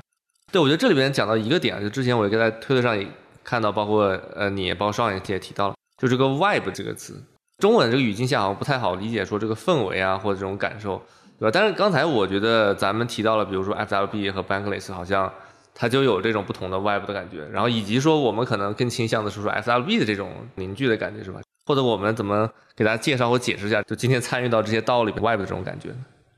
？Web 是一个很玄的东西啊，直译应该就是叫共振。当然，我们谈到 Web 的时候，我们一般啊是指这个社区里边有一个好的氛围。当然，这个好的氛围是什么？比如说，它是贡献者文化，也可以是一个好的氛围；是大家一块很开心的玩耍，也也可以是一个好的氛围。但肯定它是好的。对，如果大家在互相吵架，我觉得这也是一种 Web 的体验形式。但是这肯定不是我们说的 Web，不是一个好的 Web 嘛。所以不同的社区之间，它的 Web 确实有巨大的差异。但是我觉得很难用一个方式去归纳什么是好的 Web。比如说 Bankless 到的那个 Web，我觉得也很好，适合它；FIV 的也很好，也适合它。这就是我觉得不同的社区有不同的特质。但是我觉得大概的一个对于 Web 的个人的一个体会和理解，你觉得什么样一个 Web 适合你？我觉得有两句话。第一句话是 FLV 的一个人教我的，因为我我也在问我说什么是 Web，他回答了一个特别长的一个缩写，我还专门去查这个缩写。还有一个是在 C Club 里边，我在那边参与的也蛮多的。C Club 里边有一个，他说 Web 其实在我看来，这些人你下班以后还想不想跟他一块儿在一起待着？这代表你们 Web 是对的。嗯，同一种气味，同一个眼神，只可意会不可言传，真的很难。就是比如说，你特别适合 FLB 的文化，你跑到 Bankless 去，你可能很讨厌，你觉得干嘛呢？搞这么严肃，对不对？都在干活。但是有些人就很喜欢，就是我们在为世界做贡献啊，你们在那边听讲座，在社交，你在干嘛呢？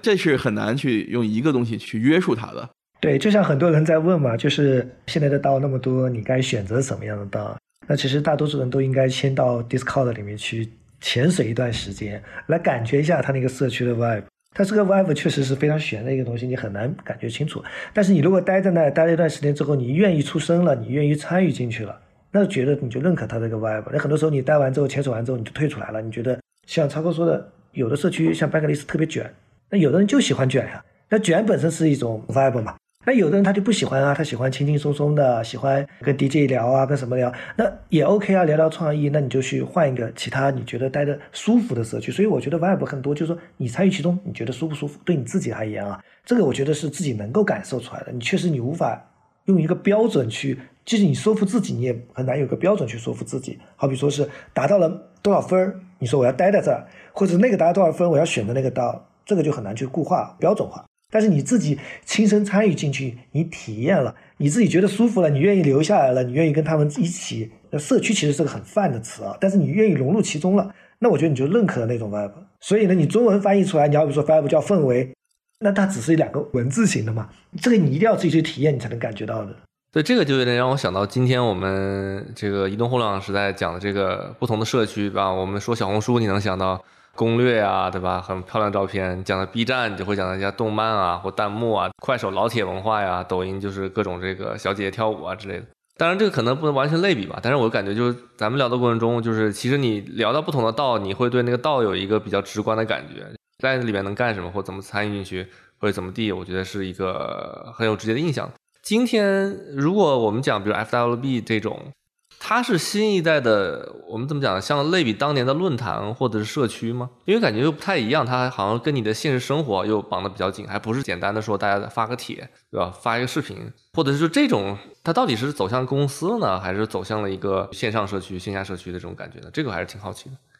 这些首先它肯定是社区嘛，也一定程度上你认为它是一个群聊组也没错。所以，如果说你对他的想法没那么多，你只是觉得这是一个很好的交朋友的地方，你就把它当做一个社区、一个群聊组也没问题啊。但是它进化了嘛，就是它其实是有自己的财务体系，它有自己的治理体系，它其实也有自己更多的一些目标，而不只是停留在一个群聊组里面。所以它是一个组织。所以这是我对于这些东西的理解。它其实是往前迈了一大步。但是如果说你不决定跟他走这一步，你只是把它当做一个群聊组也行，也挺好。但是呢，我们再往泛的上面说，其实我觉得这是一个社会结构的一个变化。当互联网没出现的时候，我们的社会结构是一个样子；互联网出现了以后，因为有了社交网络，有了论坛，有了 BBS，有了各种各样的东西，实际上我们社会的运行和结构是发生了一点变化的。但是这个变化其实不够深刻，因为你没有把真正的这些经济体系、这些协作更加深度就影响我们社会方方面面的东西揉到里边，它可能只是停留在 talk。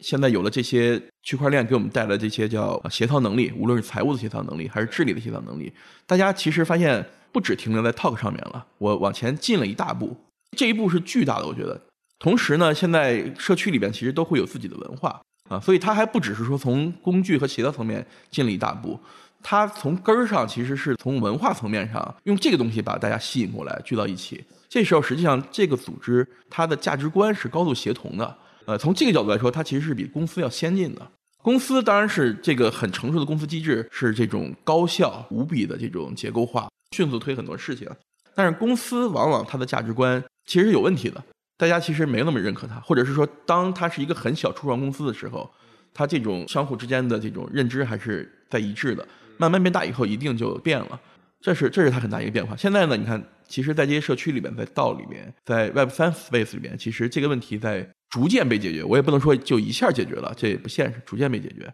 那在这样一个基础下呢，你发现它在另外一层层面也进化了吗？不是一个群聊组了，往前其实有生产力了。尽管这个生产力跟公司比起来，它的效率，它的可能在某种情况下，它的质量还赶不上公司，这是毫无疑问的。但是你看这两边一组合，它迸发的生命力是巨大的。现在我们只能看到，比如说有一千个确实正经在做事的道，还有一些比如说叫道不是道的也很多。那可能未来它会变成一万个，变成十万个，甚至更多。哪怕到比如说真正去侵蚀了传统组织的百分之一的市场，好不好？不多说啊，百分之一的市场就代表可能未来是有五千万人到七千万人是有机会能够通过跟道的人在一起，叫协作也好，叫贡献也好，啊，能够做自己喜欢的事情、梦想的事情，同时还能有一些收入去支撑自己的生活。那这个其实这就是一个，我觉得是未来社会的一个很大的，甚至是一个很深刻的一个变革，正在这个领域里面发生。现在还很小，但是未来我觉得它一定会很大。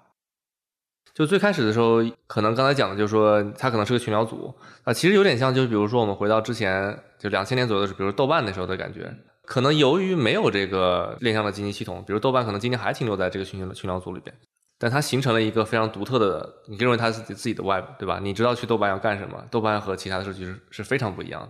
但是呢，就是说今天可能我们有了这样的一个区块链的这个结构之后，有这个组里某几个组的人说，哎，我们不能光聊啊，我们得去干点什么事比如说我们就是聊吃面，对吧？那我们就开个面馆。组里的人说好，一起，大家现在开面馆，对吧？以前呢可能没有这样的机会让我们干这样的事情。到如果它成为了一个新的一个组织形态的话，我觉得这个点比较有启发的是说。以前可能，比如说我们讲公司，对，因为有的公司我们还比如说会划成什么 NGO、非营利组织、公益组织等等这么去划分，但是其他的几个除公司以外非常明确的这种，比如说有限合伙的这种之外，或集团制的之外，其他那几个都太弱了，几乎大家听不到它的声音或者产生不了什么。但是公司本质上它是要追逐利润的，这是一个制度导致的。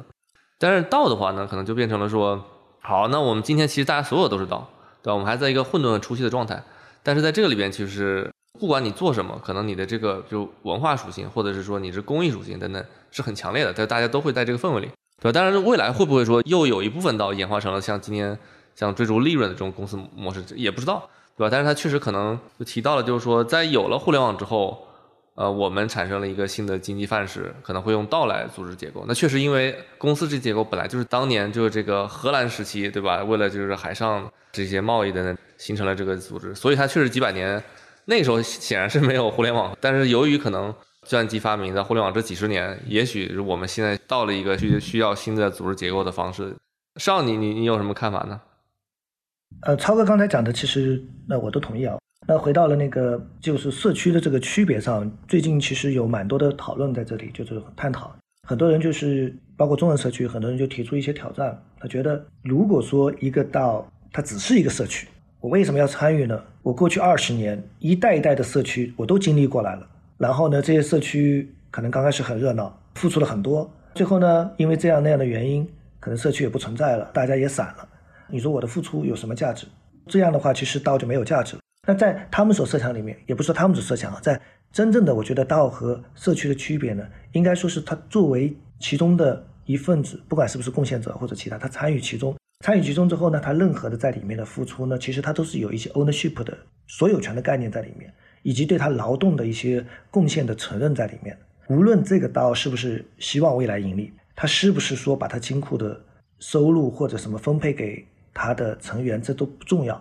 但是但这只是形式啊，他因为有的会分，有的不会分嘛，就包括 FWB，他可能目前在追寻的是非盈利的。包括它的法律实体的构架，它可能都在追求非盈利的，但它的金库可能一直在成长，因为它有收入，但它会用这些金库成长去做服务于社区成员的更多的事情。我不分钱吧，但是我这个金库成长了，我在做事情，这也 OK。那回到了道和社区的区别，那希望那肯定大家都会希望道这种形态不仅仅是一个纯粹的社区。它应该是我在里面做出了任何的贡献，可以是我们今天在讨论的一些创意，可以是诶刚才超哥说的各种各样的会嘛，我参与会，我参与讨论，甚至呢是产品的开发，就各种各样的这些呢，它都应该是有工作量证明，它都应该是变成了他对这个组织的所有权的一部分。这个我觉得是一个很大的区别，跟传统的社区啊，这也才是能够凝聚很大一部分人的。就为什么它能凝聚很大一部分人？他如果只是说作为一个传统的社区，其实很多人是不感兴趣的。现在的学生可能很感兴趣啊，哎，他觉得特别有意思，在里面玩。但是大多数你经历过前面，你包括像豆瓣一层的是什么校内网，他经历过那些时代的人，他们会觉得，那如果他停留在还是这样，那对我是没有什么吸引力的。但现在确实大家都在解决这些问题，所以呢，他也能吸引很多的优秀的贡献者参与其中，就是对所有权的这个界定啊，会越来越清晰。对，因为没有这种所有权，它最后不会有我们所追寻的自治。因为大它必须是自治嘛，自下而上。你所有权都不能明确的话，它自治也很难做。呃，我觉得这是一个最大的区别，以及到可能对比于以前我们所认为的社区最有吸引力的地方。我觉得至少今天也是在一个十字路口或者是一个发展的方向，就都是一些可能未来会发展的方向以及需要讨论的点。好，那我们今天就聊到这儿，感谢超哥，感谢上。Web 三一零一现在已经登录了苹果播客和小宇宙客户端，期待大家的留言评论。海外的听众呢，可以在 Apple Podcast、Google Podcast 和 Amazon Music 上收听，并且欢迎在 Web 三一零一的 Twitter 上进行点评，我们会一一回复。最后，本期节目不构成任何投资建议，投资有风险，入市需谨慎。D Y O R，Do your own research。